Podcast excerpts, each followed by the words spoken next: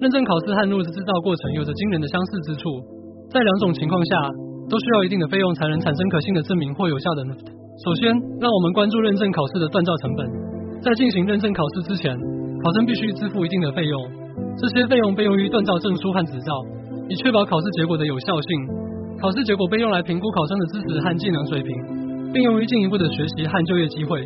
这样的考试和锻造费用让参与者在特定领域中具有认可和信任度，因为他们可以证明自己的专业能力。类似地，NFT 的制造过程也需要一定的锻造成本。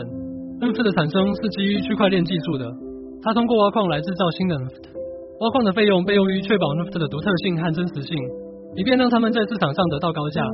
NFT 可以代表着艺术作品、音乐作品、虚拟地产或其他实物资产。NFT 的创造者需要为制造过程付出一定的锻造成本，以证明他们所创造的是独一无二的。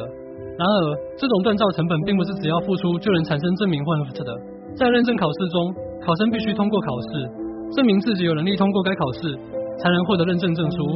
同样地，NFT 创造者必须制作出符合标准的才能在市场上出售并获得收益。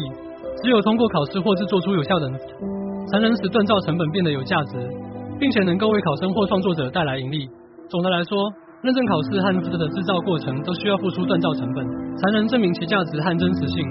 只有通过考试或制作出有效的才能将其丢售出去并获得收益。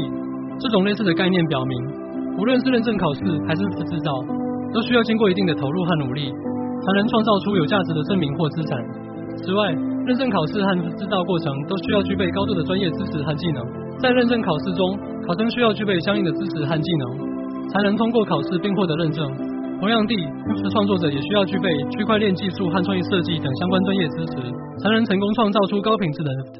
总之，认证考试和 NFT 的制造过程在许多方面有着相似之处，两者都需要锻造成本，才能证明其价值和真实性，并且都需要具备相应的专业知识和技能。